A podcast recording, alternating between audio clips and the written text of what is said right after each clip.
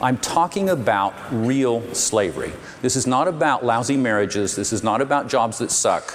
This is about people who cannot walk away, people who are forced to work without pay, people who are operating 24 7 under a threat of violence and have no pay. It's real slavery in exactly the same way that slavery would be recognized throughout all of human history. Was der Soziologe Kevin Bales hier in einem TED Talk erzählt, ist weltweit für Millionen Menschen grausame Realität. Sklaverei. Auch im Jahr 2021 gibt es sie noch. Menschen, die verkauft, ausgebeutet und missbraucht werden. Wir fragen uns heute, was können wir gegen diese moderne Sklaverei tun? Es ist Montag, der 23. August 2021 und heute ist der internationale Tag der Erinnerung an Sklavenhandel und dessen Abschaffung. Mein Name ist Tina Küchenmeister Hi.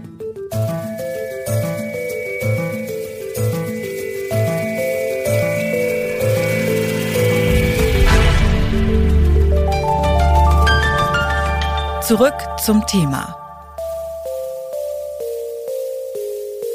Die Sklaverei ist abgeschafft, zumindest auf dem Papier. In der Realität leben heutzutage mehr Menschen in Sklaverei als jemals zuvor. Menschenhandel, Zwangsarbeit, Zwangsehen, all das in Form der sogenannten modernen Sklaverei. Ich habe mit Tamara Enhuber vom Bündnis Sklavenlos gesprochen. Das Projekt setzt sich gegen globale Sklaverei und für Aufklärung ein. Und ich habe sie gefragt, ob man überhaupt einschätzen kann, wie viele Menschen heute unter solchen Bedingungen leben. Es gibt Schätzungen, aber es sind eben nur Schätzungen. Da gibt es natürlich keine Volkszählungen dazu, äh, weil diese unterschiedlichen Praktiken von Zwangsarbeit und Sklaverei weltweit auch verboten sind durch internationale Abkommen, aber auch ähm, national in, in aller Regel.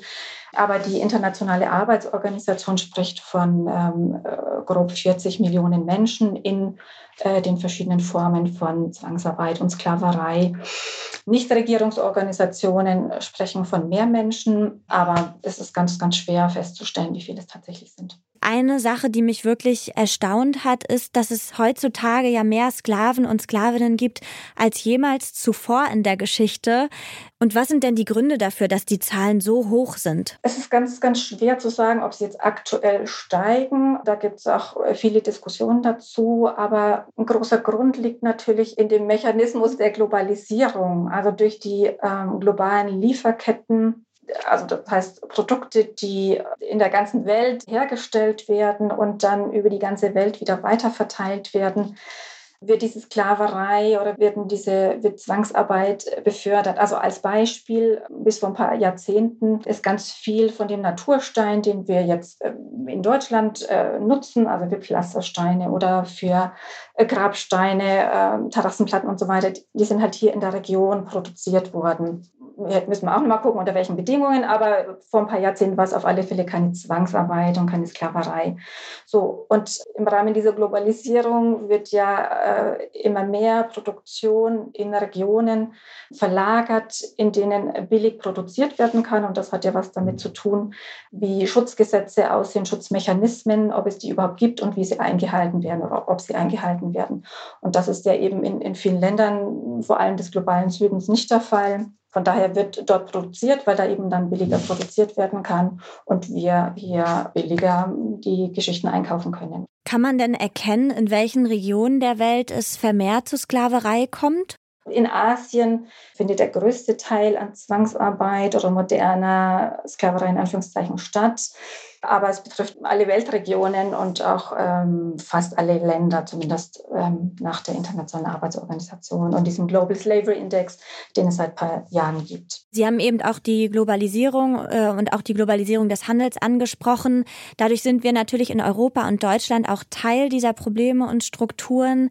Gibt es denn Branchen, in denen Sklaverei ganz besonders verbreitet ist? Naja, der Textilbereich ist ja der bekannteste, ähm, denke ich, aber auch in dem IT-Bereich äh, ist natürlich ganz, ganz viel im Argen über diese äh, Lieferketten und da fängt es eben ja ganz vorne an in den, in den Minen, ähm, in denen nach den äh, seltenen Erden und äh, Mineralien äh, geschürft wird, äh, die da ausgebeutet werden und in dem Zuge eben auch ganz, ganz viele Menschen ausgebeutet werden. Das bekannteste Beispiel, aber nicht das einzige dafür ist ja die die Arbeit in den Minen in der Demokratischen Republik Kongo.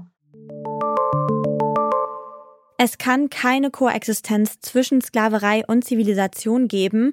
Beides widerspricht sich von Natur aus. Sklaverei ist nicht tolerierbar, nicht akzeptabel und nicht verhandelbar.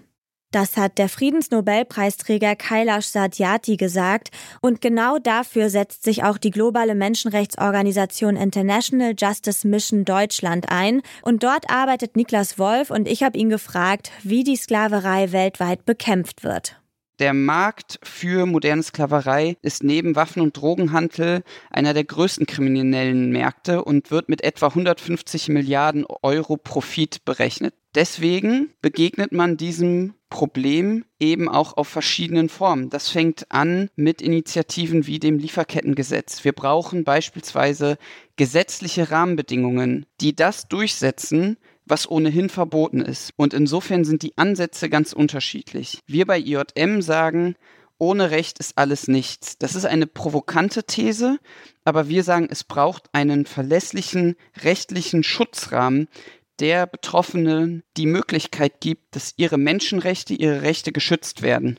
Und deswegen investieren wir uns in unserer Arbeit sehr darin, mit den Ländern, in denen wir tätig sind, ein Rechtssystem zu schaffen, in dem diese Formen von Sklaverei mittelfristig beendet werden können. Auf welche Probleme treffen Sie dann in Ihrer Arbeit? Also in, inwiefern wird die Bekämpfung moderner Sklaverei erschwert? Das ist je nach Kontext etwas unterschiedlich. Wir erleben oft, dass eine fehlende Ausbildung schon der Grundstein ist, dass quasi Polizisten oder Staatsanwältinnen oder, oder die Gerichte gar nicht sensibilisiert werden, um beispielsweise in Fällen von Kinderarbeit oder sexueller Ausbeutung gezielt zu ermitteln. Das ist sicherlich nicht der einzige Ansatz.